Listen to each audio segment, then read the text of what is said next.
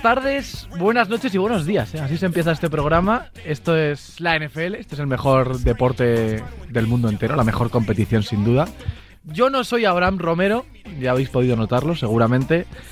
Algo con lo que he fantaseado, ¿no? También, porque al final, por, por posición social, por, por simple solvencia económica, pues me gustaría. Pero no ha podido ser, Porque pero tenga bueno. vacaciones dos semanas de cada tres. Eso también es un detalle. Vamos a repasar, ¿eh? La semana 4, aquí empieza el touchdown en Radio Marca. wouldn't come again. Leave you hanging without bringing you the fun again. Tangle in with the alien scum again. Mind your manners or the black suits running in. Nod your head. The black suits. Let me see you nod your Voy a saludar a Rubén Ibeas y a Iñaco Díaz Guerra, pero lo primero, entiendo que nuestro jefe, responsable, director, manager, eh, tendrá algo que decir de lo que está pasando. Ciao ragazzi. Bueno, no la liguéis mucho, confío absolutamente en todos y cada uno de los señores que se llaman Javier López en esa mesa, así que el programa estará fantástico. Os escucharé y luego os mando ahí un par de eh, cositas para que pongáis mi voz, que seguro que la gente lo echa de menos. No os insultéis mucho, respetad, especialmente a Travis Kelce y su relación amorosa con Taylor Swift. Y nada más, un abrazo. Me gusta mucho el, el los escucharé, ¿no? Como diciendo, oye, pues ya que no estoy, me voy a dignar a, a escucharos. Tres programas ha durado. Es bastante. Tres programas ha durado. Es bastante alucinante esto que empezó así como una comuna hippie, ¿verdad? Que parecía que todos íbamos igual. En algún momento hubo un giro dramático de acontecimientos y Abraham se quedó el programa. O sea, es como Abraham y las ronetes, ¿sabes? Somos tres caraos que venimos aquí un rato a hacerle los coros. Rubén Ibeas, comentarista de, de Movistar Plus, estrella del, del business. eh, podemos. quería yo hacer una especie de intro, ¿no? Un poco detallada. Podemos hablar del, del- del- del primer analista, ¿no? Eh, perteneciente a, a la propia competición aquí en España, puede ser. Aquí- ¿Quién es ese? ¿Quién es ese?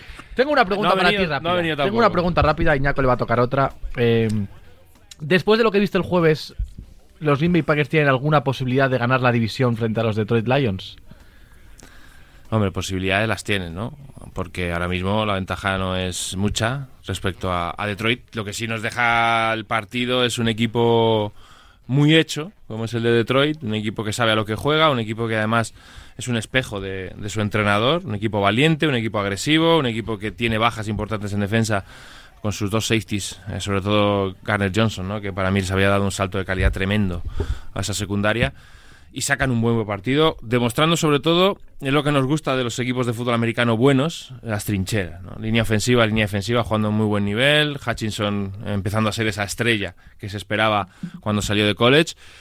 Y hombre, yo creo que ahora mismo está mucho más hecho ese equipo. Green Bay es un equipo joven, un equipo que comete errores de inexperiencia, de, de mala praxis, seguramente, porque todavía necesitan mucha, mucho entrenamiento y muchas cosas que mejorar. No creo que sea un mal equipo ahora mismo Green Bay, pero yo sí que veo que está un poquito un escalón por debajo de, de Detroit. Pero me parece que los otros tres equipos de los otros dos equipos de la división también lo están. Tú también eres consciente, Iñaco, que era la típica pregunta breve para, para un detallito, ¿no? Para soltar un pequeño cebito y luego desarrollarlo. todo- Él ha considerado que se puede desarrollar Pues ya, ha contado todo el, el tema. partido entero. También es verdad que hubiera estado bien grabarle cinco minutos antes. Sí. Claro, antes de que diéramos a récord. Sí. eh, y es que Rubén moderado y absolutamente positivo en el análisis no era el Rubén que tú y yo hemos conocido Esa- hace 10 minutos. Así llevo yo viviendo unos últimos años, pero la gente pues lo desconoce. Iñaco Díaz Guerra, periodista, bueno, pues, no- normalmente hace muchas entrevistas, eh, unas Sí, unas menos polémicas. más otras. que otras.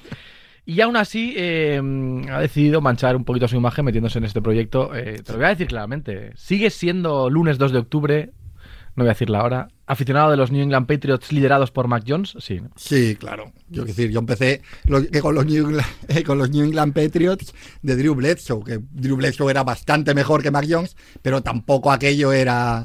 Aunque tuvieron a Super Bowl. 100 millones pero, dieron, ¿eh? Sí, sí, sí. Pero bueno, quiero decir que, que hemos vivido cosas ya a estas alturas, somos gente mayor. Ahora creo que nunca me había apetecido tan poco sentarme a ver un partido de los Patriots y yo, a diferencia de lo que ha dicho Rubén de los Packers, no, yo creo que son un buen equipo. Los Patriots no son un buen equipo, es un equipo ofensivamente calamitoso. Calamitoso y eso no hay defensa que lo salve. Estoy de acuerdo, la verdad. Bueno, aquí empieza hasta este episodio 5, aunque es verdad que es la semana 4, donde hemos tenido y teníamos el fin de semana un partido que yo creo que estaba por encima del resto. Ese partido entre Miami y Buffalo. Miami llegaba invicto, Buffalo llegaba con esa derrota del primer día, pero jugando muy bien los dos últimos días y, hombre, daba la sensación de que era un partido tremendo. La realidad es que Buffalo fue mejor, fue mejor que Miami y que ellos salen muy rápido han causado un poquito esa alguna crítica que podía haber por ahí y realmente es un partido de puñetazo encima de la mesa. ¿eh? El partido de Salen es, es perfecto, sencillamente. Sí, y sobre todo mm, con una cara que hasta ahora no habíamos visto de Búfalo, ¿no? Que es ese juego balanceado, pase, carrera. Parece que es verdad que James Cook es el, es el running back que han estado buscando estos años. No es un running back que vaya a producir una cantidad de touchdowns gigante de momento, pero sí que es capaz de, de llevar el juego terrestre, de soltar algo de lastre a, a Josh Allen, ¿no? Y luego Josh Allen. Josh Allen es un, es un quarterback que. mm, eh, a ver cómo lo digo sin que se entienda mal. Que su techo es ser eh, una leyenda de la NFL.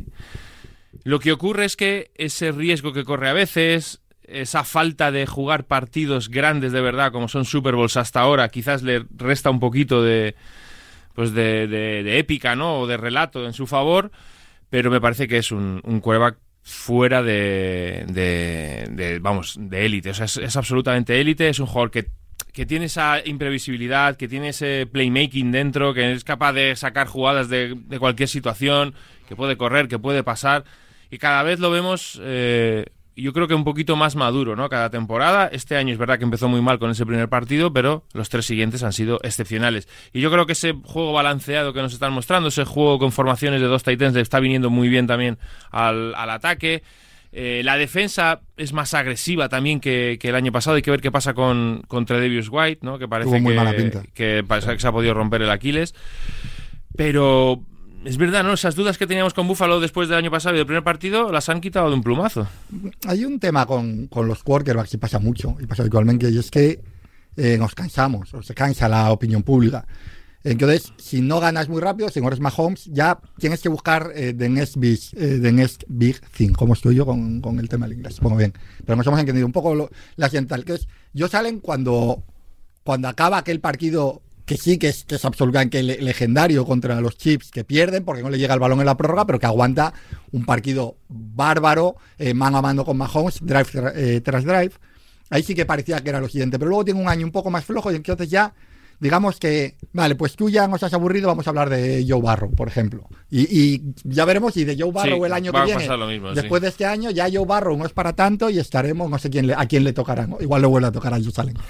Y, y eso ha sido un poco injusto. La realidad con Josh Allen es que Josh Allen es uno de los tres mejores quarterbacks de la competición y no admite ninguna duda. No. No admite ninguna duda. He decepcionado seguramente a Abraham en estos primeros que cinco minutos de programa. Porque teníais que haber respondido la pregunta: ¿Son los Buffalo Bills el mejor equipo de la NFL? Y volveríamos a decir, no, siguen siendo los Niners. Pero claro, alguna semana va a tocar San Francisco. ¿Tú crees? Yo no veo. Es que ayer tienen un, un partido eh, que, que, que si es otro equipo que no es Arizona, que juega muy bien, quizás se le pone un poquito más en aprietos, pero es que lo solventan con una Sí. facilidad pasmosa. Por terminar con el Miami Buffalo, eh, ¿veis que son dos equipos? Yo creo que los Jets sin Rogers van a sufrir más, los Patriots están en otro nivel, pero ¿veis a Miami Buffalo peleando por el seed 1, por ejemplo, de la propia conferencia, incluso junto a los, junto a los Chiefs? Y los Ravens. ¿Recuperan los Bills la sensación de que son el mejor equipo de la división por lo que han hecho estos años o no? Hombre, yo creo que sí. Yo creo que recuperar que son el mejor equipo de la sí, ¿no? división. El más compensado, ¿no? Quizás. O sea, el ataque de Miami, cuando entra en ebullición, ya sabemos que, que puede ser imparable, pero que la sensación de que hay un.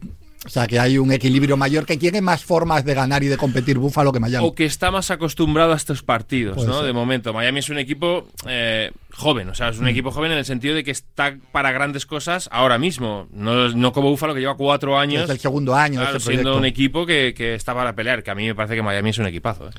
Si Marco Álvarez pensaba que el primer partido, aquel Dolphins Chargers, era el partido de la temporada, imagino que ayer que Aquí estaba hay- ya hay, hay equipos, el mejor equipo cada semana, mejor partido de la temporada cada semana. Le estamos perdiendo, pero nos gusta seguir teniéndole.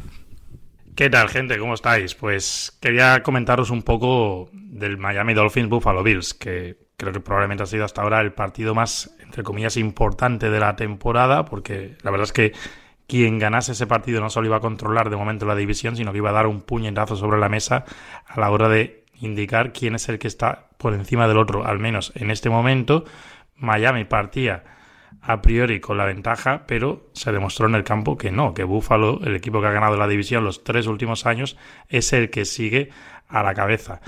Y sobre todo me quedo con, con el cambio que yo creo que ahora sí que podemos empezar a tenerlo como algo contrastado en esos Buffalo Bills en ataque.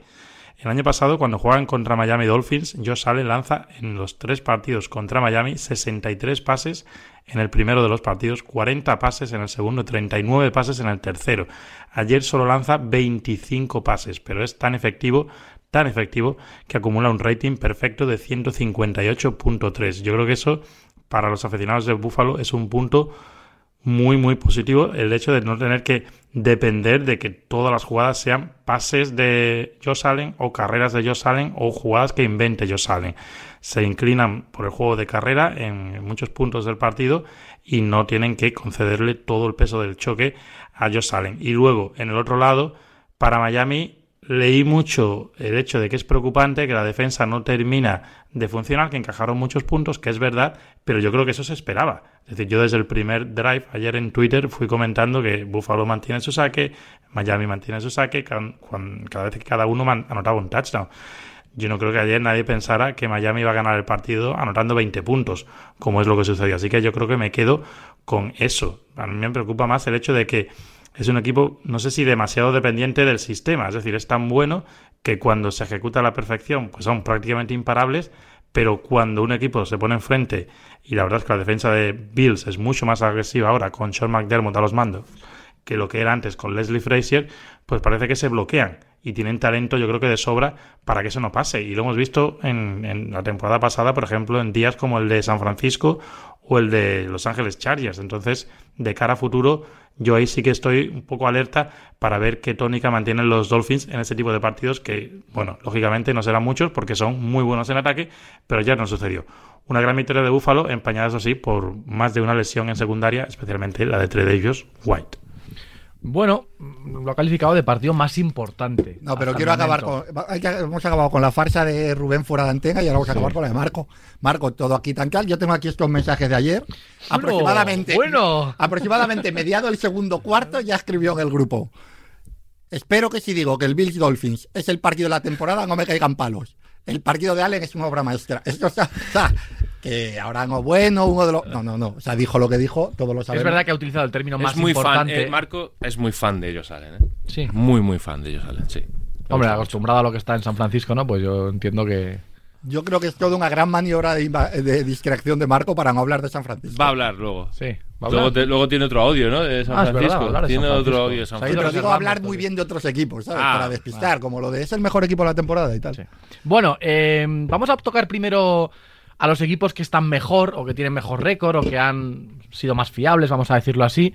Eh, habláis un poco de, San Francisco. Eh, mejor partido que el de San Francisco, creo que es el de Filadelfia, mejor partido para el espectador, me refiero. Y es verdad que te lo comentaba ayer Rubén, eh, ayer domingo decimos, Filadelfia tiene, por supuesto, una división a priori es complicada, están los Cowboys, ¿no? que son muy duros, pero casi siempre contra Washington, y es verdad que ayer es en Filadelfia, no es en Washington, pero casi siempre hay alguno de esos partidos que se le atraviesa porque Washington tiene esa peculiaridad de que es un equipo que cuando se hace un pelín duro, pues le hace partidos difíciles a los Eagles. Ayer lo sacan, porque lo sacan, pero es complicado. ¿eh? Yo es que creo que Washington es un buen equipo. Yo creo que es un equipo que probablemente entre en Wildcard. Lo pasas a ver si la división no le penaliza mucho. Pero que una defensa que ya sabíamos que era muy buena y en ataque eh, Howell es un poco doblonada. Eh, es verdad, es, es, un quarterback que arriesga mucho, coge muchos sacks. Venía de un partido de cuatro, de cuatro intercepciones, pero con, lo, con, las armas que tiene, que son buenas, mueve el equipo. Entonces yo creo que es, y conviene mí ahora eh, marcando jugadas, también yo, eh, se ve un ataque mucho más, mucho más fluido. Yo creo que, que Washington es un equipo que, que, va, que va a ganar a, a, varios equipos buenos y va a poner en problemas a otros. más allá de eso, el lo que pasa es que al final Filadelfia con dos big plays que mata. Y, y AJ Brown, todos sabemos que es de los, de los receptores de estrella de la liga, quizá el que más tendencia al big play absolutamente imparable tenga. Ayer quien es dos, que se acaba el partido. Sí, ayer el partido eh, tiene, tiene dos, dos partes diferentes en el sentido de que en la primera parte la defensa zonal de Eagles es bastante los Washington es capaz de atacarla bastante bien. Ahí viene mi eh, con esas bunch formation que juega con esos tres jugadores en un lado, saca soluciones y encuentra receptores abiertos a Howell. Luego, eh, es verdad que con defensas individuales la línea defensiva de Filadelfia empie- empieza a apretar mucho más, empieza a caer la línea ofensiva de, de Washington y ahí tiene más, mucho más problemas. Y sobre todo, que habían sido capaces de controlar Chase Young, ojo que está empezando a, a- a jugar otra vez a un muy buen nivel. Es verdad que había controlado más o menos bien entre la línea defensiva y demás eh, al ataque de Filadelfia, pero Jalen Hurts encuentra el agujero, no sé si decirlo agujero, pero el abuso de J.J. Brown sobre Forbes y ahí empiezan a, a martillear una y otra vez, otra big play, otro lanzamiento en profundo, eh, penalizaciones. Y cuando parece que el partido está muerto, que se lo va a llevar Filadelfia, es verdad que tienen un último drive Washington muy, poderoso y con un segundo solo en el, en el marcador le, le pone ese balón San Howell a, a Jahan Dodson. Y luego es que Filadelfia tiene una cosa que es también importantísima. Tiene muy buena defensa, tiene muy buen ataque y tiene a Jake Elliott que ayer eh, hace un partidazo. Sí. Hace un partidazo porque los mantiene a base de field goals en la primera parte y cuando tiene que darle la vuelta al partido y cuando tiene que ganarlo, sigue siendo efectivo. Entonces, venimos diciendo que Filadelfia no es el mismo equipo poderoso que el año pasado y estoy de acuerdo y yo también lo veo, pero al final tiene tantos recursos y tan buenos. Eh, la línea ofensiva vuelve a jugar eh, bien en la segunda parte, como estoy diciendo, que, que es muy complicado de batir y que ayer un e- cualquier otro equipo pierde con Washington. Te has perdido a dos coordinadores, que es, es pronto para decirlo, pero que las sensaciones se están dejando como head coach. Los dos son Sí, sí, buenas, son sí, muy señor. buenas. Entonces, eso también que demuestra que estás hablando de, de dos bajas muy importantes. Yo lo estoy notando casi más en ataque que en defensa. En defensa es verdad que Hargrave el año pasado fue un jugador importantísimo, pero... eh, Jalen Carter. Jalen Carter, el claro, rookie. con Jalen Carter, por eso te digo que con Jalen Carter eso lo han tapado. En el ataque se nota más. El ataque va menos- es mucho menos fluido. Está corriendo menos hearts también en, en carreras diseñadas. Pero Big Play va, Big Play viene, se sostiene en el partido y al final te y, matan. y los, los esos sneaks que hacen, ¿no? Esos quarterbacks sneaks. Sí, el el, el push este que, que se, se habló mucho durante la semana. Jack del Río, el coordinador defensivo de Washington, dijo que había que la, la liga tenía que entrar a arreglar esas cosas, que eso no, no podía ser. Y ayer hay un cuarta y uno que, que lo hablábamos antes, ¿no? Esa agresividad en algunos casos, valentía en otros. Ayer hay un cuarta y uno que se juegan en la yarda 45, en la prórroga, que si recupera el balón Washington y anota un field goal, hubieran ganado el partido y se lo juegan haciendo eso Y lo hacen. y lo hacen. O sea, es un equipo que, que es agresivo, que es valiente y al final tiene su, su recompensa. Es que es un muy buen equipo. Eso sí, como digo, ayer Washington a mí me deja otra vez las mismas sensaciones que me había dejado la- las dos primeras semanas. Sam Howell juega mejor que el otro día frente a Buffalo y eso evidentemente lo notan. Es que el talento que tiene en ataque Washington es tremendo. Es que Terry McLaurin hace dos o tres recepciones brutales. Es que eh, Brian Robinson está corriendo muy bien. Es que te aparece Antonio Gibson en alguna, te aparece Curtis Samuel, te aparece Jahan Dodson. Tiene mucho talento. Y yo creo que es un equipo que si defensivamente, ayer les anotado más de 30, pero si defensivamente son capaces de dejar a los rivales en 20, 25 puntos, cuidado, eh. Cuidado que ganan partidos. Es verdad que, ha- perdona, Yo creo que han, que han jugado, vienen de met- meterle una- un cierto meneo búfalo, ¿no? Que metió 30 y algo. Filadelfia, yo creo que también hay que considerar cuáles han sido los rivales de Washington, ¿eh? Que, que quiero decir, que, que no estás jugando contra equipos de, Claro, de claro, medio claro. pelo, ¿no? Que te pueden ganar metiéndote esa Filadelfia lo puntos. llevado a la prórroga. Es, mm, es muy pronto, pero desde la visión Patriot me gusta a veces buscar noticias positivas, pese a que ayer se lesionó. Lo que ayer se vio un poquito es que quizá Washington en eso de elegir a, elegir a Forbes por delante de González ha, ha podido patinar. Forbes está muy verde, muy verde, es muy fino, muy alto y yo creo que con un con un receptor físico como Jay Brown era, era un niño. Era un Sufre, niño. su- ayer Sufrió. Y mucho. lo- lo- lo- en cuanto localiza a Jalen Hurts cuál es el problema de la defensa, lo, lo machaca. Es curioso, ¿eh? Porque Washington, como decíais, yo creo que sí que tiene un perfil defensivo claro los últimos años, pero claro, la dupla Antonio Gibson, Brian Robinson, McLaurin, pero no solo es él, es Curtis Samuel, es Dodson. Yo creo que hay sensación de que es un equipo construido desde la defensa, pero con talento. Y, y ¿eh? hay un jugador en defensa, Jamin Davis, el, el linebacker, que, que está bien, ¿eh? que, que está, está jugando bien. Claro, cuando tú tienes una línea defensiva con ese potencial, los que están detrás se, se favorecen de eso. Pero Jamin Davis, ayer hay un par de situaciones en las que arranca muy bien a, frenar screens, a, a frenar eh, carreras por el exterior. Es un jugador a, a seguir, ¿eh? porque está haciendo un, un buen trabajo. De equipo 4-0, Filadelfia, a otro equipo, al otro equipo 4-0, que es San Francisco. Hace no tanto, ¿eh? hace no, bueno, ni un año, eh, ahora mismo, que, que ficharon a McCaffrey y había la típica, ¿no? Mira, El típico comentario que desde casa dices, yo siempre escucho eso, se han hipotecado, ¿eh? como si a ti te fuera, ¿no? Dinero, como te estuvieran pidiendo dinero por ver a los Niners, ¿no? McCaffrey era muy bueno, es muy bueno Hombre, y, y evidentemente Se dice que el trabajo de, de John Lynch y de Kyle Shanahan no ha sido bueno. No, el equipo está mal, se ve. Se ve que, Están, se sufri- ve que están el- sufriendo. Se ve que el equipo está mal. Todo- Ah, que lo de Trey no, Lance no. ha sido una- un desastre, pero, pero por favor. Pero lo, lo acojonante con eso, con perdón, es que han, sobre- han podido sobrevivir a lo de Trey Lance sin, sin un Sí, sí, sí, rasguño. sí, no, sin ningún rasguño. Han salido mejores. O sea, han salido mejores todavía. Bueno, es tremendo lo que está haciendo San Francisco. Ayer vuelve a no ser un partido, como decías tú antes, ¿no? Vuelve a no ser un partido malo de Arizona. O sea, no es un partido No, no, que no, quizás no, podíamos esperar, no, ¿eh? no, quizás no. podíamos esperar un partido de, de paseo militar. Y vuelve a dar la cara a Arizona.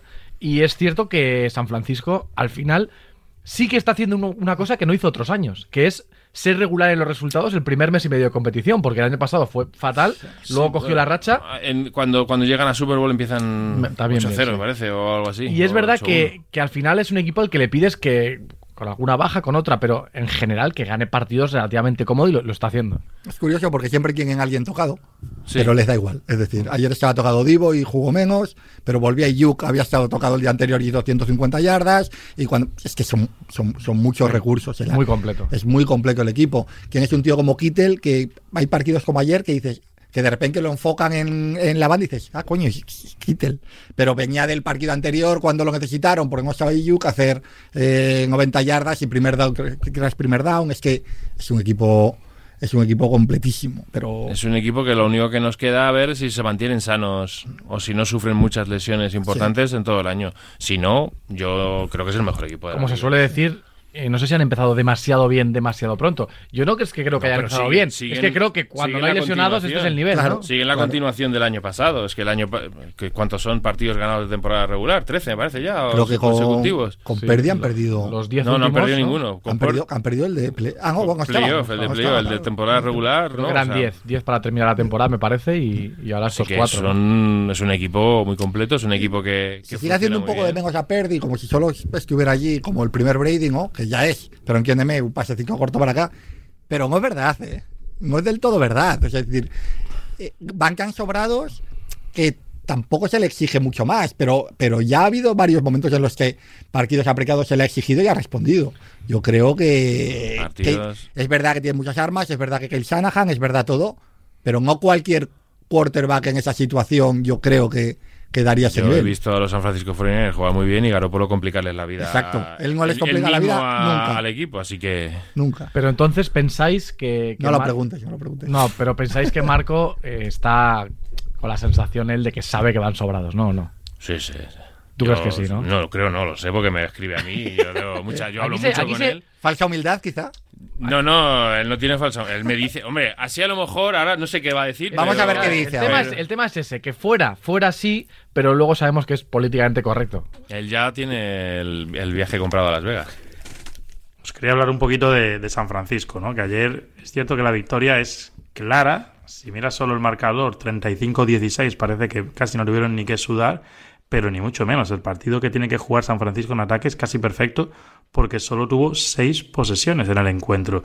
Arizona en ataque más de una vez se arriesgó por el cuarto down, estuvo mucho tiempo en el campo y San Francisco, pues ya os digo, solo seis drives, quiere decir que prácticamente en todas las posesiones, menos en una, anotaron cinco touchdowns de seis drives. Si hubieran fallado en un par de posesiones, que tampoco hubiese sido nada extraño, pues eh, hubiera sido un partido muchísimo más apretado.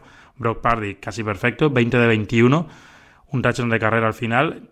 Yo creo que sigue pa- pasando un poco por debajo del radar porque se habla mucho de Christian McCaffrey, ayer anota cuatro touchdowns más, que lleva un touchdown al menos en 13 partidos seguidos. Se habla de Brandon Ayuk, pero el que está a los mandos, además de, por supuesto, Kyle Shanahan en la banda, pero el que ejecuta en el campo es Brock Party. Y no sé yo ahora mismo, eh, si, si se hicieran las, las tablas estas, ¿no? Que gustan tanto a los fans de quarterbacks, no sé en qué punto colocaríais a Brock Party, pero por lo menos por juego en el campo se está mostrando muy, muy efectivo. Ayer, George Kittle, una recepción, 9 yardas, y Divo Samuel, 0 recepciones, 0 yardas, y San Francisco, como os decía antes, anota 5 touchdowns en 6 drives. Ojo con estos 49ers, que la semana que viene reciben a Dallas en lo que será otro de los grandes partidos de este inicio de temporada. Otro gran partido, el mejor la semana que viene también. Ese va- vamos a verlo en el Sunday Night, es un partidazo, la verdad que pinta bien, ¿eh? Pinta bien. En castellano. En castellano en Sunday vemos Night, nosotros, Movistar. Fantástico, ¿eh? Eh, Ah, pensé que no. ¿Sí? Sí, sí, en castellano. Sí. Creo que lo hacemos Javi y yo. Ah. El domingo, sí. El domingo. Además, el domingo, bueno, lo O sea, en vuestro castellano. En Eso también es verdad, eso también es cierto. El ¿Vais a llevar gafas como ayer, los dos? De esto hemos hablado. Depende, depende de. Yo fue una ya una solución de supervivencia, eh, no quiero maltratar mi visión ya castigada y bueno, bien. Bien, bien. Por cierto, tenemos partido, tuvimos ya partido en Londres el otro día y tenemos muy buen partido que también vamos a emitir el, el domingo tres y media, que es Buffalo Jacksonville. Apetece, ¿eh? la verdad que es un aquí partido. información de. Hombre, es un partidazo, yo creo que hay que decirlo. Claro, Sí, claro sí. El ayer era más flojo, Atlanta apetece menos. Sí. Atlanta es un equipo que, que ni siquiera Villan Robinson está logrando que apetezca mucho. ¿eh? ¿Cómo ves a. ¿Cómo viste a Reader ayer? Eh, no vi el partido entero, Pero no te hizo falta. Pero no, me hizo falta, no me hizo falta porque vi detalles que bueno que confirmaron ¿no? la sensación que tengo de que es un chaval que, A mí, que fíjate, tiene, su- que va- tiene va- sus problemas. Voy a, voy, a, voy aquí a hablar de un poquito de Atlanta, porque me parece que Arthur Smith es de esos entrenadores que, que pueden estar un poquito con el puesto. Sí. Sí, porque primero, no entiendo que la decisión de quedarse con Desmond Reader de cuerva titular. No, me, no lo entendí. Que este era un, dra- era un draft en el que Atlanta se podía haber movido para conseguir a uno de los tres gordos. Es verdad que no lo habían visto mucho, ¿no? O sea que todavía no es un tipo que, su- La han que, visto que una- tuviéramos un año confirmación. entrenando. La has visto un año La- entrenando. Y le has visto la cara. es Arthur triste. Smith eh, sigue empeñado en Desmond Reader cuando estás viendo que no está jugando bien. Eh, el, el- el suplente de Desmond Reader es Taylor Heineke, que es un quarterback que te puede salir y con las armas que tienes en ataque puede funcionar. El, el uso de Drake London y de Kyle Pitts es, es, es muy malo. Es muy malo. Entonces, si tú eres coordinador ofensivo, tienes piezas que puede, en, en las que te pueden hacer un ataque muy explosivo y la elección del quarterback es mala, eh, no sacas todo el rendimiento. Oye, pues, pues ¿qué estás haciendo Parece, aquí, no? sí que parece, por lo menos, que tampoco hay que ser aquí, hay que inventar la pólvora, ¿no? Pero parece que el propio desarrollo del juego y el nivel de Reader le está llevando a que Villan Robinson aparezca cuanto más mejor y es algo que Sí, pero ayer hay un rato. dábamos que- por supuesto, pero, pero bueno, hay que ver. Hay un rato que lo olvidas. Es que lo que dice Rubén es importante para mí. Un entrenador, sobre todo un entrenador, como es su caso, que, que no eres Andy Reid, es un entrenador en tu primera aventura como head coach, etcétera, tienes que, por encima de todo, tener claro cuál es tu rol y cuál es tu puesto. Y tienes que estar un poco alineado con lo que la franquicia quiere como proyecto, como idea general. Claramente, Atlanta, cuando en dos drafts seguidos gasta un pick, un pick El top 4 10, en Pitts y el 8 en Drake London. un- Cuidado, ¿eh? Dos picks altísimos en, en- en playmakers de recepción, en un Titan supuestamente generacional, que, el que de hecho es que, es que se nos olvida, Kyle Pitts en su primera temporada hace mil yardas. Que mira que no los Titans tardan en, aco- en acoplarse a la liga, tal. Bueno, Kyle Pitts hace más de mil yardas. Y en un tío como Drake London, que cada vez que le, que le han dado ratos de juego ha demostrado que también es un wide receiver, eh, wide receiver con un potencial tremendo, la franquicia te está diciendo lo que quiere que juegues. Y tú has decidido jugar a otra cosa. Y tú dices, vale, está muy bien que me des todo esto, pero no los voy a utilizar. Pues tú estás haciendo un, mal servicio a tu, a, tu, a tu empresa. Sinceramente, a mí es un entrenador que no entiendo nada de lo que está haciendo. Que el año pasado le salió medio bien porque no se esperaba nada y ganaron algunos partidos. Y se ha sentido reforzado en vamos a seguir jugando a este fútbol eh, antediluviano un año más. Y sinceramente me parece un insulto para las armas que tiene. Yo entiendo el, el estilo ese de juego de carrera que tiene y sí que también tiene jugadores para ello, pero es verdad que van a tener que enfrentarse un poco al, al dilema o a la posición de no ser un mal equipo. Yo creo que Atlanta va a ganar unos cuantos partidos. Yo no ¿eh? sé, no, yo no lo tengo Vamos a ver claro. cuántos. Yo no lo tengo claro. ¿Pero crees que puede ser uno de los 3-4 peores equipos? Mm, No sé, en digo, cuanto digo- a, digo en de cuanto cara a un victorias, futuro pensando en que realmente vayas a, a pegar un pelotazo cogiendo un quarterback. Es o- que al final tú, tú No sé. es que el problema de, de- de la NFL es volverte previsible, siempre lo digo. Y es que Atlanta ahora mismo es un equipo hiper previsible. O sea, es balón a Villan Robinson, balón al Algier, balón a Villan Robinson, Villan Robinson saliendo en alguna screen y, y claro, y, y los equipos están viendo que Desmond Reader no es un quarterback fiable. Vamos a, vamos a cerrar eso, vamos a poner gente en la caja, vamos a defender eso y ahora y que, que Desmond Reader nos gane el partido. Y pasa lo de ayer, un buen drive. El que hay antes del descanso termina en un pick six.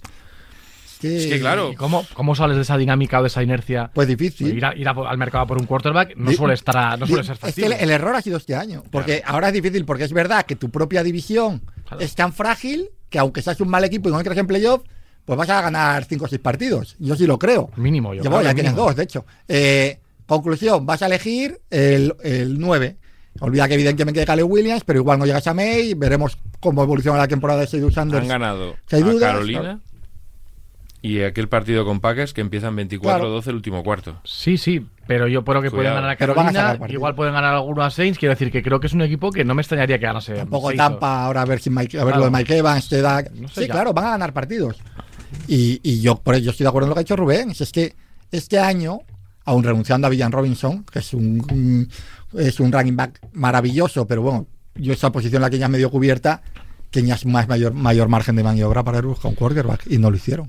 Cambiamos, sí, cambiamos a un par de equipos que, bueno, que han sufrido derrotas considerables. Eh, es verdad que ya hemos hablado aquí de los Patriots, lo comentábamos. eh, es verdad que yo esperaba claramente, ¿no? Que perdieran con Dallas, podía ser lo normal. Pero es verdad que la sensación ayer es de una vuelta de tuerca más, pues porque acaba saliendo Mac Jones, porque entra Sapi, porque, porque la sensación es que no estás en, en disposición de ni siquiera pelear. Yo creo que ayer el partido es, es- es tremendo. o sea. Tú- Puedes perder, bueno, pero no puedes hacer. No, no, dale. no, dale. Puedes perder, pero no puedes hacer el ridículo. Eso es una cosa en la vida bastante Pero, importante. y estoy de acuerdo, y es un desastre, y el ataque está mal. Dallas es un equipo. Sí, no, que- no era el día, no era el día. no, que, que te- si tú le das esto, te, te va a pasar por encima, te va a asfaltar y te va a hacer daño. Porque Dallas es un equipo que te hace daño, que te, que te hace parecer mucho peor de lo que eres, aunque en este caso sea muy mal equipo. Mac Jones sea un desastre. Mac Jones, los lanzamientos que hace al exterior no, no van con potencia. eh, La eso- primera intercepción es, la primera intercepción es, es que es una intercepción que se la trabaja, es decir, es que busca dónde es el peor lanzamiento, tiene dos horas, llegar un, un, un tiro cruzar el balón, cruzado, cruzar el balón. no es tiene ningún que Mac sentido. Jones no tiene ese brazo para y, y. Dallas es una gran defensa, pero acabamos de ver eh, a Josh Dobbs, tampoco te digo a Patrick Sí, pero ya lo expliqué el otro día. El Sí, otro día el, explicaste. el- el plan de juego de, de Arizona está muy bien creado y muy bien ejecutado. Me alegra que me hagas esta pregunta del plan de juego. Vamos a hablar. Ahora vamos a hablar. Eh, durante toda la época gloriosa de los Patriots, se daba por hecho una cosa. Incluso cuando se lesionó la temporada, el caso más claro, la temporada se lesionó a Brady, Juan Cassell, etcétera. Y incluso los primeros años post Brady parecía que la dinámica 11 seguía victorias. ¿no? Ese de año. Sí, no entran en playoff porque es el único año que uno con 11 victorias no entra bien. Pero tú siempre podías contar con que los Patriots iban a jugar mejor que el contrario. Y por jugar mejor me refiero a cometer menos errores, ejecutar su plan mejor, imponer generalmente su plan de juego y a partir de ahí, si el otro era, tenía más talento, te podía ganar, pero en general la ejecución tú decías tal. Y siempre se ha estado dando ese mérito a Bill Belichick. Cosa que la, que la tiene. Pero a lo mejor empieza a ser hora cuidado. a lo mejor empieza a ser hora de empezar Viene a plantearse en ese reparto de responsabilidades en la época gloriosa que se dio entre Brady y Belichick de 50-50. A lo mejor empieza a tocar plantearse que a lo mejor no era 50-50. Porque la realidad es que Brady se fue a otro y ganó. Y la realidad es que Belichick. no me preocupa que pierdas sin talento, me preocupa que tú también eres el general manager, me preocupa que tú eres el tío que tiró la temporada pasada y se terminó de cargar a Mac Jones, decidiendo que por algún motivo el ataque lo quería que llamar más, llevar Matt Patricia, que, que, que no había tenido ninguna experiencia en ataque en su vida.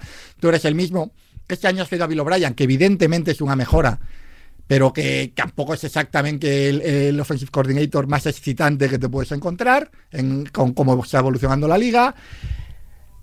Mm, mm, mm. Y aparte, estás un equipo que comete muchísimos errores. Muchísimos errores de concentración, muchísimos errores de ejecución. Cosas que no pasaban antes con Belichick. Entonces, eh, no quiero sobre reaccionar. Pocas personas me han hecho tan feliz en esta vida como Bill Belichick. Por mí, como si sale a Mica de Foxboro y, y- y decide hacer pis, yo lo, le voy a aplaudir. Pero eh, Tiene una creo que hay que, grande. que tiene una responsabilidad muy grande en lo que está pasando en esta caída en picado, porque el tema es que los años post-Brady han ido sistemáticamente a peor. Y eso sí que es in- eso sí que es inconcebible cuando lo normal es que más o menos lento hubiera ido mejorando el equipo. Yo una cosa, eh, y es lo que muchas veces comento con los Patriots. Seguramente por todo lo que decía Iñaco, por esos detalles, por esa ejecución, por esa fiabilidad, por no sé, por, por siempre la excelencia en pequeñas cosas, estaban muy por encima. Pero yo es verdad que ya, ya fuera un poco, incluso del debate Belichick, Brady o, o- o cuota de responsabilidad, lo que está claro es que se han vuelto un equipo más de la NFL. Sí, sí. En el sentido de que un día el quarterback es un desastre, otro día la línea ofensiva no funciona, otro día la defensa es muy buena, pero ese día justo tampoco es tan buena. Al final es un equipo que se ha demostrado que cuando se ha ido Brady es un equipo más. Y yo lo que sí que creo es que Belichick es un genio, pero que al final eh, ha vivido en unas condiciones y en un ecosistema, ese de 20 años con el mejor quarterback de la historia, titular, que eso no es la realidad habitual del día a día de nadie, o sea, pero, pero casi ni de los buenos. O sea, hablábamos antes de Josh Allen o del partido malísimo que hace ayer Mahomes, o bastante malo. Es que no es la realidad y creo que él ha vivido en una realidad que no, que no, que le ha favorecido, pero que no es la realidad habitual, que es lo de ahora. Es, es que hay que lidiar con los problemas del día a día. Eso es. Es la- ¿No? Es así. Pero es que esto es lo normal. Es lo normal, es que es lo normal Claro, de todos. si es que lo normal es que los equipos pasen por estas fases. Lo que no es normal es estar 20 años ganando. Claro, claro. Es que eso es lo que no es normal. Lo que no es normal es que Kansas City lleve cinco finales de conferencia y, y juegas cuatro Super Bowls. Eso Hay es un lo que no es pañuelito, normal. sí, hay un pañuelito Pero lo que, lo, que, lo, que hay, lo que sí es normal es que tengas problemas, que pues el quarterback no te funcione, que, te- que traigas a un chico que pienses que va a ser y no va a ser, que, que el- tengas un plan para formar un equipo y no sea el plan que tú pensabas. Eso es lo normal en la NFL, los ciclos. Claro. Pero Claro. Salir de aquí no parece, es que no parece no parece mal. Yo, pero sobre todo para mí es eso. O sea, tú con Belichick contabas con que si tenía un 5 de talento, los Patriots iban a hacer un 6. Y si tenía un 9 de talento, iban a ser un 10. O sea, que él te daba ese plus de 1. Ahora mismo los, los, los Patriots son un equipo con un 3 de talento, jugando con- como un equipo con un 3 de talento. Muestra ese plus. Y sobre todo que el futuro es complicado. Aunque bueno, eh, yo empecé la temporada pensando, van a ganar partidos. y No van a poder elegir muy arriba. Bueno, Con ahora ya, con el calendario viendo, el calendario, no, van a ganar Eh, partidos. Me, pasa, yo. Luego es verdad que, que Belichick durante la temporada ajusta y demás, y, y ahí es, es, es muy bueno. Sí. Pero es verdad, está- es que ya, ya toda la dinámica, el tema de Mac Jones, es que les, les está perjudicando ya mucho. Y luego encima que, en este tema del calendario, antes era un equipo que ya dábamos por hecho. Tú mirabas el calendario y decías, mira, estos dos meses, va, se les puede escapar este, Sí. e igual se les escapa este. Ahora de verdad pueden ganar a los Jets el segundo partido. Pero yo no, yo no em- llego al domingo a las 7 de la tarde dando por hecho a que estos tíos ganan a nadie. O sea, pero a nadie es a casi nadie. No, en la Hombre, división a Búfalo y a la Miami. división que tienes, Es muy complicado. el, calendario justo este año, la verdad que es, es complicado, es el tema complicado. Lo, lo mismo les viene bien, ¿eh? Porque es lo que hablábamos antes un poco de Atlanta. Esto con una división floja es otro año que hace 6, 7 victorias y estás varado en mitad de un draft Sí. con mucha menos capacidad de maniobra. Eh, la temporada de Patriots implica, empieza a indicar, perdonar, no a implicar, a indicar que lo mismo está eligiendo, eligiendo arriba y lo mismo está eligiendo arriba en el momento idóneo para elegir arriba porque necesita un cambio radical de dirección. Toco tres temas, tres, cuatro temas un poco más rapidito. Eh, Chicago, Chicago, sí, habíamos hablado de que estaba siendo un pequeño desastre. Pero claro, no se habían visto 28-7 arriba. Ayer yo ya digo, bueno, pues mañana el clip, el clip de atizar a Son Peyton lo tenemos. Resulta que no. Que, podríamos tenerlo, pero. Bueno, que- iban perdiendo 28-7 con, con- con Chicago, ¿eh? ya me sea, parece sí, sí, para poder atizarle. Podríamos tenerlo, pero Chicago consigue eh, darle la vuelta a su propio marcador y terminar, después de una primera parte sorprendentemente buena en, en algunas cosas, terminar palmando. Eh, luego hablábamos por la noche, eh, ellos tienen su pick de primera ronda y tienen el de Carolina y son los dos equipos que van eh, de momento sin ganar ni un solo partido. Ahora mismo están en el escenario eh, fantasioso eh, de sueños tremendos que tiene Iñaco Díaz Guerra, que es El uno y el mm, dos. cero de mediocridad y coger a Kelly Williams y a Marvin Harrison, por ejemplo, y, Y ya, ya correr. decir, venga, claro, claro, claro. No, hombre, sería eso. Cualquier otra cosa sería de loco. O sea, en este draft, con el 1 y el 2, pudiendo coger Caleb Williams y Harrison, ya me dirás tú. Hay otro equipo que se le está torciendo un poco ese sueño que también lo tenía, que era, que era Arizona. Porque Arizona tiene Pero, jolín, el suyo y el pero de yo veo Houston. Arizona y digo. No, es que Arizona va a ganar la partidos gente y tiene que estar contenta. Claro. Sí. A ver, y Arizona, vamos a decir Ahora otra sí, cosa. en abril, cuando llegue el Arizona- draft. Claro, luego ya. Arizona, Kyler Murray, todo lo que queramos, pero Kyler Murray va a volver y Kyler Murray ha tenido eh, etapas de poder ser un quarterback titular bastante En este equipo, Eh, Kyler Murray claro. ayuda a Arizona a ganar Por, partidos. por eso te digo que es que la situación de ellos es mucho menos desesperada y de un modo u otro va a querer dos picks buenos porque tienen también el de Houston. Entonces, bueno, sí, sí, pero claro, el sueño de Chicago es, es tremendo, pero Y yo no, y yo no creo que. que vayan a ganar mucho. no, hay veces que el calendario dices, bueno, tal. Yo sé, yo sé que el calendario de Chicago es de- para mí de los más fáciles, pero que no sería una cosa loca que Chicago y Carolina sean No. dos de los tres peores No, equipos. no, No, no. no parece, ¿no? Yo Una pensaba que Carolina loca. iba a ser mejor. Los No, porque Houston, que parecía que podía ser un equipo que está jugando muy bien, Indianapolis está jugando muy bien, Arizona está jugando muy bien, y es eso, en cuanto Los Rams, ¿te acuerdas que decían que los Rams también? y Pero los Rams, ya me parece. Decir que los Rams con no van a y competir McVay, me parece. Vamos, y con Aaron Donald. y que Aaron Donald, sí, sí. Em, es que ganas tres partidos y ya olvídate del top 1 y del top 2 en la NFL. He ganado tres o cuatro partidos. O sea, ya te vas a ir hasta el 5. Entonces, bueno, Arizona tiene que ver cómo vuelve Kyler Murray. No me parece descabellado lo que estaba diciendo Iñaco de, Vamos a esperar a ver cómo viene Kyler Murray, lo metemos en un equipo mucho más eh, duro y mucho más eh, mejor entrenado que lo que era con eh, en anterioridad, con no me acuerdo del, del head coach, Sí, con Kishuri. con Kisbury. Eh, entonces, oye, pues a lo mejor Kyler Murray en este equipo sí que funciona mucho mejor. Y a ver cómo vuelve Kyler Murray. Y luego vamos a decir otra cosa. Eh, Dobbs, yo creo que si vuelve Kyler Murray, Dobbs no tiene muchas opciones.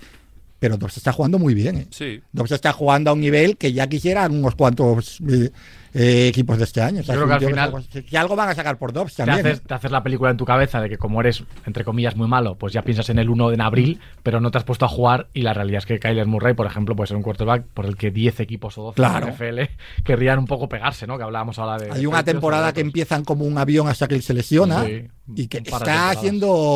Eh, candidato a MVP a mitad de A temporada. mí siempre me ha parecido buen quarterback. Os cambio, os cambio, Tiene que madurar, pero... Reconduzco. Eh, también hemos hablado de ellos, también para mal, pero han ido a peor. Eh, los Bengals... Los Bengals ayer se pegan un patinazo contra Titans, que es verdad que Titans es un equipo duro, pero, pero No. la sensación ya no es que de No, que no, esto sí. han empezado mal, la sensación es de que aquí hay un problema. Sí, hay un problema. eh, Joe Burrow no está Burrow bien. no está bien y se está El jugando. juego de carrera es un desastre. No, no pasan de 65 yardas por partido de carrera. Mm, tienen muchos problemas. Es un jugándose equipo el físico yo burro, en porque una- ayer le castigan, pero de alguna en manera. una división en la que, si no pasa nada raro, Baltimore va a ganar 12 partidos. Cleveland, si vuelve de Son Watson, va a estar ganando también 10 partidos. Pittsburgh ya parece que también sale un poquito de la ecuación. Se ha lesionado Kenny Pickett, a ver qué tiene. Pittsburgh es ese equipo. Ayer es que vi- viendo. Esta mañana me he dado un lujo. Ojo, desayunando, ¿eh? Sí, me he dado un lujito. eh, me he cogido un café y dos porras y dos churros.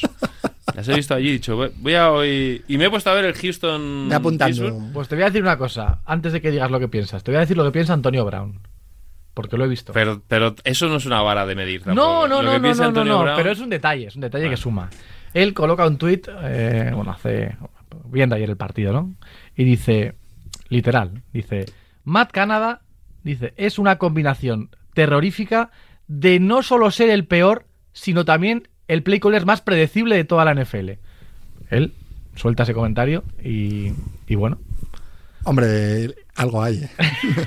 no voy a decir tanto. Pero para- ayer, hasta, hasta fíjate, es, es el, primer, el primer tiempo es un desastre de Pittsburgh. Houston juega bien ese primer Houston está jugando bien. CJ Strauss está, está jugando bien. Will Anderson, en línea defensiva, está jugando bien. O sea que el draft del año pasado, bien. Eh, se ponen 16-0. Es verdad que tienen problemas en la red zone y demás. Y bueno, eh, a, base de field goals van avanzando. Empieza la segunda parte y Pittsburgh sale como un, como un avión. Najee Harry empieza a correr, Kenny Pickett empieza a encontrar lanzamientos más o menos cómodos, se lesiona Freyermuth, el tight y tienen un cuarto y uno en la yarda 45, por ahí más o menos, que no lo convierten y es cuando se lesiona Kenny Pickett y se viene todo, y se viene todo abajo. Pittsburgh estaba reaccionando. Es verdad que es Houston, es verdad que aunque esté jugando bien, es un equipo que, esté, que está en evolución.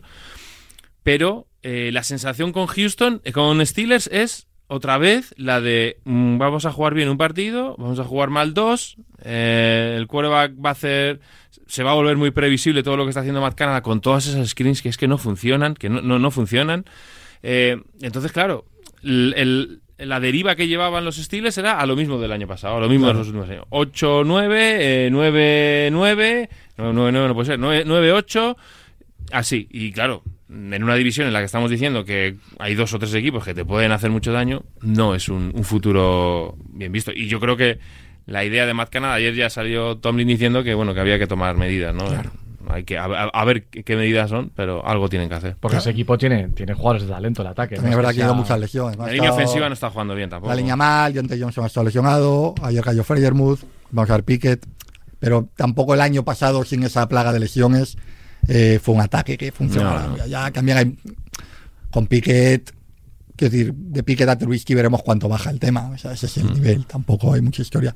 Y los Bengals, los Bengals tienen una pinta de temporada perdida tremenda, porque, porque Burrow está muy cojo. Está muy cojo, no se puede mover. Lo colocan en shotgun todo el rato para que no se tenga que mover y tenga tiempo de lanzar rápido, pero eh, a la vez todo el mundo ya lo sabe y entonces le está llegando la presión Está a- sufriendo con el Blitz también. Claro, le mandan blitz y él no, no puede reaccionar porque no puede desplazarse. Ayer cayó T. Higgins, que vamos a ver lo que tiene. El juego de carrera rota.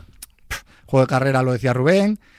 Eh, la sensación es todos los grandes equipos tienen algún año perdido en, en estas dinastías, son estos plazos de 8 o 9 años. Y es que de los Bengals tiene mucha pinta porque la sensación que hay con la lesión de Burrow este no es en plan, no, pero en la jornada, en la semana 5 o 6 está bien y luego ya cogen carrera. No pare- esto parece que es una cosa que va a estar todo el año arrastrando. Eh, otro partido, nos da tiempo todavía, el mm, Chargers, Raiders, cuidado, porque No, al final ayer la noche Bien, bien. pintaba mal, Bien, pero bien, acabó No. ¿eh? bien. vamos a tratar este y luego hablamos un poquito de, lo hemos dejado para el final, un poquito de polémica arbitral con ese partido de Taylor Swift Game, pero oye, el Chargers Raiders fue un partido bastante más divertido de lo que Sí. pensábamos y simplemente saber un poco vuestra opinión, tanto de esos Chargers que incluso en el día en el que todo parece que, que va a salir bien, porque no hay posibilidad de que salga mal, la pueden liar, de hecho están muy cerca. ¿Y qué pensáis también de Aiden O'Connell, de este chico de Raiders, que vimos, bueno, cometer un par de errores, pero bueno, la sensación es que, que tiene brazo, que luego se soltó, que cuando el partido ya era más complicado empezaron a jugar un poco mejor, bueno, no sé cómo lo visteis. Hubo un cuarto ayuno para que Rubén se pudiera No, bonito. enfadar a gusto. Bonito, ¿eh? bonito. Eh, voy a hablar de los Raiders, porque de los Chargers siempre hablamos, y yo creemos, él no cree, y esto es una cosa que ya no va a cambiar nada. La, la- la vida va, la vida No, va y así. cada vez me reafirmo más. Ya están los dos, ¿eh? Ya, ya, Están los pero. dos y ya, ya llueve menos, ¿no? Eh, antes me he permitido una osadía que, de la que ya me estoy arrepintiendo, que es eh, sembrar un poco de duda sobre Bill Belichick. No te arrepientas. No duda, pero un poco, decir que Brady y tal. Sobre el que no me arrepiento nada de sembrar toda la duda sobre Josh McDaniels. Josh McDaniels, un desastre en Denver, y aquí está siendo un desastre. El equipo no es mejor de lo que era con Gruden, y con Gruden ya era, ya era tirando a, a regular. Se ha empeñado en cambiar a, a Carr por Garópolo, siendo Garópolo, para mí, un poco peor que Carr y rompiéndose tanto o más, más en general, ya está roto. Y ayer hizo cosas muy raras eh, él y su offensive coordinator en el play calling con O'Connell, que O'Connell bastante bien salió, pero estaba Jacobs corriendo bien, estaba Jacobs llevando el peso del partido y en varios drives decisivos decidió que, que para qué. Sí, ¿Que lo- para qué? Nosotros Eh, lo hablamos no en la retransmisión, lo decías tú, ¿no? Que ese, ese último set de downs, no jugar alguna situación con, Con tiempo y con- Jacobs, con tiempos sí, porque tenían tiempo, o sea, se podía haber jugado alguna carrera, tenían tiempos muertos para parar el reloj y, y sí que nos pareció nos pareció raro eso, ¿no? Que pusiera todo el partido en manos de, de uno de uno con él. Que es verdad que antes hablábamos de Mac Jones y esos lanzamientos al exterior y O'Connell sí que demostró tener esa potencia de brazo para mandar, sobre todo alguna conexión con Davante Adams muy, muy buena en momentos, en momentos claves. Pero los Raiders al final en ataque es un equipo que depende mucho de Josh Jacobs. Ayer Josh Jacobs juega muy bien y el ataque, bueno, pues es capaz de, de ir avanzando, de, de anotar puntos y de poner en situación difícil a, a los Chargers después de que el partido pareciera acabado, ¿no? Y en defensa tienen muchos problemas. Ayer fallan muchísimos placajes. Max Crosby está, está a un muy buen nivel, pero necesitan algo más. Necesitan ser más, más duros en, en defensa. Y lo del cuarto y uno, volvemos a lo de Minnesota. Es que le ha salido dos veces bien, pero ha sido una ruleta rusa innecesaria eh, y que ha puesto en, en- en serio riesgo pues dos, dos partidos ganados que lo- los podían tener, ¿no? Bueno, a ver cuándo, cuándo cae del otro lado. A mí me gusta la ruleta rusa que caiga del lado de los Chargers. Porque Sí, a mí me también me Siento gusta. como que estoy en el barco y me. yo, yo lo que podemos entrar en muchos, de- en muchos debates, yo los acepto, pero es un, pa- es un equipo al que siempre veo. Pero ya, no solo es, pero ya no solo es el cuarto y uno, es el, el tercero y diez que se juegan un pase de 50 yardas. Que claro, tienes a Herbert y, hombre, lo normal es que lo convierte porque es muy bueno, pero Herbert tenía un guante con un dedo que, De que Palmer, no podía ¿no? ni coger el balón. O sea, que es que es otra decisión que dices, madre mía, es que fallas ese pase porque el receptor se le cae de las manos. Y, y- y le das un minuto y medio a, a tu rival para, para volver a tener, a, a tener otra opción de ganarte. Oye, seis sacks de, de Sí, de eh, que, se, que se dice, se dice pronto. eh. Es una temporada de un defensive end de, de, Sí, sí. de calibre, de Llegó, calibre medio llegó a alto. la eh. semana 4 con 0 y ya está liderando la competición Sí, con, con sí, 6. sí. Es tremendo. Eh, bueno, además, yo por añadir algo a lo de Jacobs, yo estoy acostumbrado a ver drives de estos de 80 yardas de un equipo donde hace 50 yardas el titular y de repente ves un set de downs donde está en la banda. Bueno, pero ya en el último cuarto, habiendo tiempos muertos de por medio, tal, cambios de ataque-defensa, yo creo que Jacobs, estoy convencido que tenía la condición física mínima para jugar dos balones, o tres, o cuatro, no sé, a mí me parece que, que ahí se convirtieron en un poco previsibles. Como Sí. me gusta hilar, Hila. Aiden O'Connell tiene brazo, pero ayer Zach Wilson demuestra que tiene talento, que hace buenos pases al exterior y que los 10 nos sorprendieron porque al final, ahora hablamos del final polémico, pero le pusieron un partido muy complicado a los Chiefs, muy complicado. Yo ayer hay Pero es una pena, porque al final nos queda el- la imagen de- del pobre Wilson, ¿no? Diciéndole a Tim Boyle que ha perdido el partido por ese fumble. Y es que es verdad, o sea, es que al final haces un gran partido, parece que has levantado una situación que era muy difícil de levantar y llega el momento clave y cometes un fumble, recuperan el balón los Kansas City Chiefs y se acaba el partido. Eh, y es una pena porque juega realmente bien. Pero aquí el que sale bien de esto para mí es Nathaniel Hackett, que ayer le pasa por encima a Steve Españolo. O sea, Steve Españolo tenía en su cabeza un tipo de partido de los Jets, que era pues darle uno, dos, tres downs, da la carrera, seguir corriendo lo que estaban haciendo los Jets, y cambia radicalmente todo ese plan de juego, empieza a jugar mucho play action, empieza a ser agresivo, a atacar el segundo nivel, con un Zach Wilson que tras play action y con una buena línea ofensiva ayer también jugando, es capaz de encontrar receptores, Allen Lazar aparece, aparece Randall Cobb, sobre todo Garrett Wilson, y es verdad que Españolo eh, va a contrapié, o sea, Españolo no es tan agresivo como suele ser, manda solo cuatro jugadores al ras porque piensa que con esos cuatro jugadores va a generar presión y no lo consigue, y ahí Zach Wilson se crece, ¿no? Y creo que Nathaniel Hackett eh, ayer, oye, pues por lo menos disipa alguna duda de estas últimas que había tenido, ¿no? En, en- eh, en- sobre todo el año pasado, con siendo head coach de los Denver Broncos, al inicio de esta temporada. Y me da mucha pena esa de Zach Wilson, que haces un buen partido, pero al final el propio jugador se ve responsable de una derrota que, oye, que, que has, has competido contra los Kansas City Chiefs. Entonces, oye, tú no estás aquí para ganar partidos. O sea, él no está para ganar partidos, él está para no perderlos. Y Problema. ayer, y ayer pasa lo que pasa. Entonces, es una situación, pues como las 1500 situaciones que le han pasado a los Jets en estos últimos años, que es, haces un gran partido, eh, parece que todo parece que todo se encamina a que que bueno, que puedes perder este partido porque son los Chiefs, pero esto es una situación buena y, le, y se lleva otro palo el chico que está allí en, el- en el- en la banda con Tim Boyle con el brazo por encima y él diciendo, tío, he perdido el partido, es culpa mía. Otra vez abajo, otra Lo vez dijo- al, al hoyo. Lo dijo Allen Lazar después del partido, dijo algo así como, él ha entrado al vestuario y ha dicho claramente que, que lo sentía porque había perdido el partido y dice Allen Lazar, "Lo- la realidad es que hoy ha jugado muy bien. Y lo dijo claramente. Es que tengo la bien, sensación es de que los compañeros ayer, la imagen que veías al final del partido de los compañeros era que realmente eran conscientes de que ese partido había sido distinto a lo que habíamos visto. cuando a ti te eligen tan arriba en el draft, o sea, hay muchos errores en un draft, pero tampoco el que eligen es tonto. Hay cosas que están. Y que, y que Wilson tenía brazo, se ha sabido siempre. Entonces, lo que no tenía ningún sentido, lo comentaba Rubén el otro día, y es lo que parece que ha cambiado Hackett, es que es lo único que sé que tiene. Tiene brazo, intenta que suelte rápido, balón profundo, lo que sea, dale la oportunidad de la virtud que claramente ha tenido, otra cosa, tiene brazo, no sabe qué hacer con él, vale, pero lo tiene. O sea, lo que sí que no tiene sentido es que tampoco sabe qué hacer con el, con el, con el pase corto, con el juego conservador, pues por lo menos pruébalo. Ayer se prueba en varias ocasiones y es exactamente quién, es el brazo, quién es, quién es el receptor alfa, tienes una serie de cosas que te permiten competir. Y también es verdad que van cuatro semanas y a Kansas no le hemos visto un partido bueno. Va 3-1. Sí, os lo iba, os lo Va iba a 3-1, comentar. pero no le hemos visto un es partido así, bueno. El Kansas- calendario de Jets ha sido muy complicado. Yo creo que si siguen jugando como ayer, es un equipo que puede ganar partidos. Eh, los Chiefs ayer hacen muchas cosas mal. Y bueno, para que la gente, igual que no viera el partido detenidamente, hay un tercera y 22 donde hay una penalización, parece que no se pita clara sobre un holding que, que le hacen a, a Johnson. Eh, al final lo convierte Mahomes. Luego hay un tercera y 20 No, no lo convierte, es penalización, bueno, es penalización, a, a la, a la defensa. terminar a la defensa. Sí. Sí. pero bueno, había llegado corriendo, por decirlo así, hasta el primer down. Sí, bueno, Eh, pero si hubiera... sí. Hay un tercera y 20 después y pitan un holding en una acción que, que, bueno, que la gente puede ver.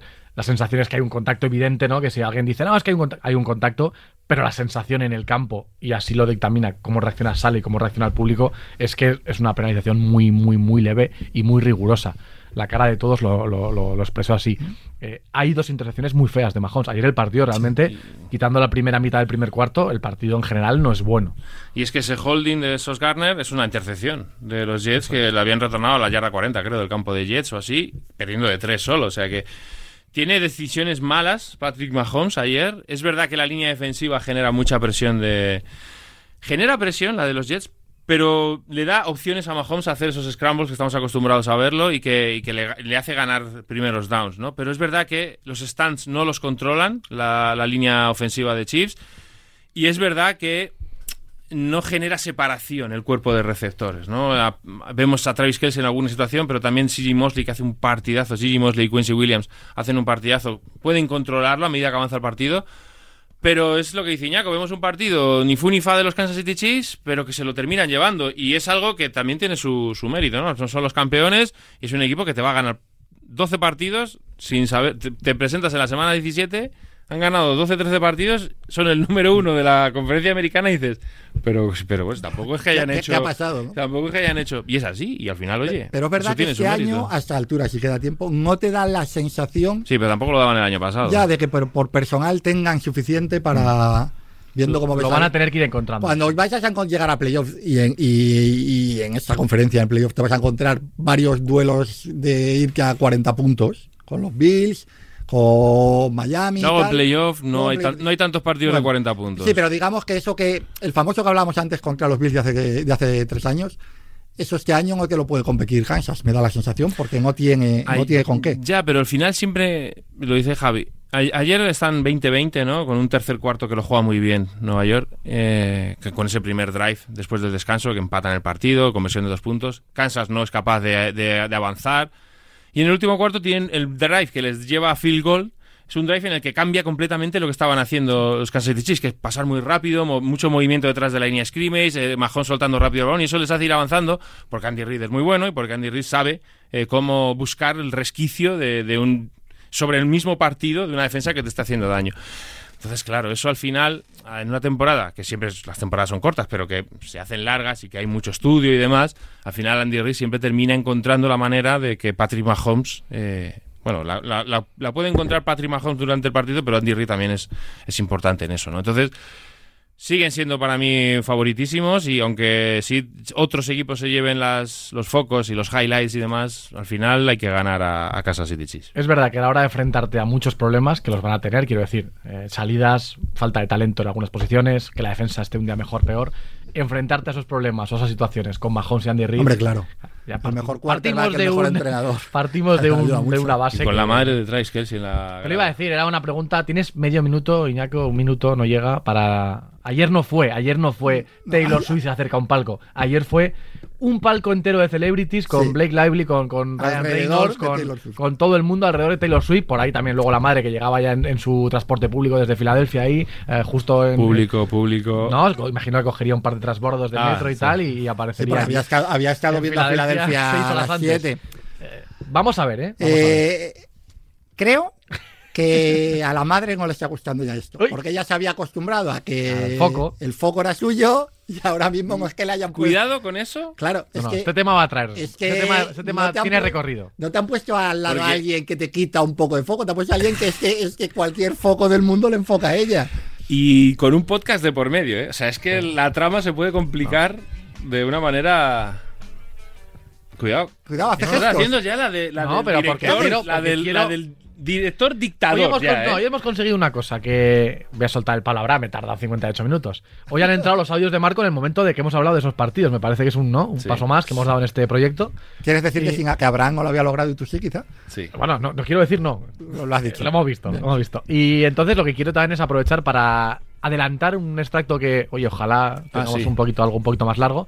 Pero eh, los Madrid Bravos, la nueva franquicia de, de la Liga Europea de Fútbol, eh, nos ha dejado a Abraham. Tenemos entrevista, tenemos entrevista de Abraham. con Jaime Martín, con el GM, con el encargado Sí. de- del proyecto. Así que esto es un adelanto eh, de esa entrevista. La realidad es que esto hay que verlo con una perspectiva temporal de largo plazo y ellos pues, iniciaron esta comunicación en, ma- en febrero del 2022 y ya han empezado a hacer algunas acciones. ¿no? O sea, Chi- Chicago Bears, por ejemplo, ha estado haciendo algunos eh, training camp aquí de la mano de, por ejemplo, en Madrid de la mano de que, no, que han estado también en Barcelona con los Dragons.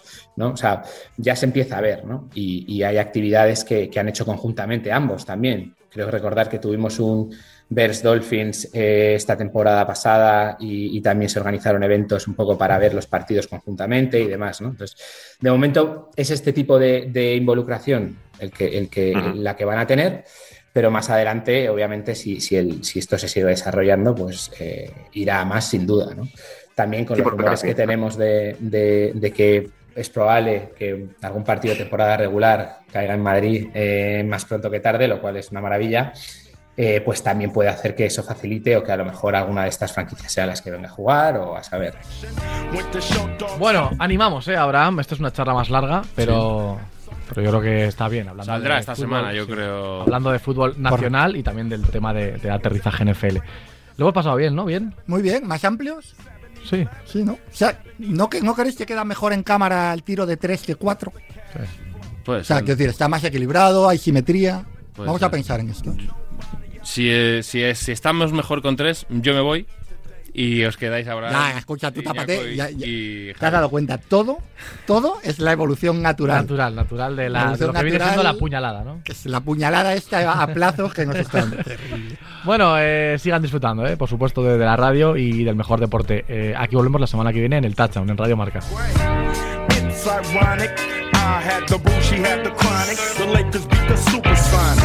I felt on the big fat fanny, pulled out the jammy and killed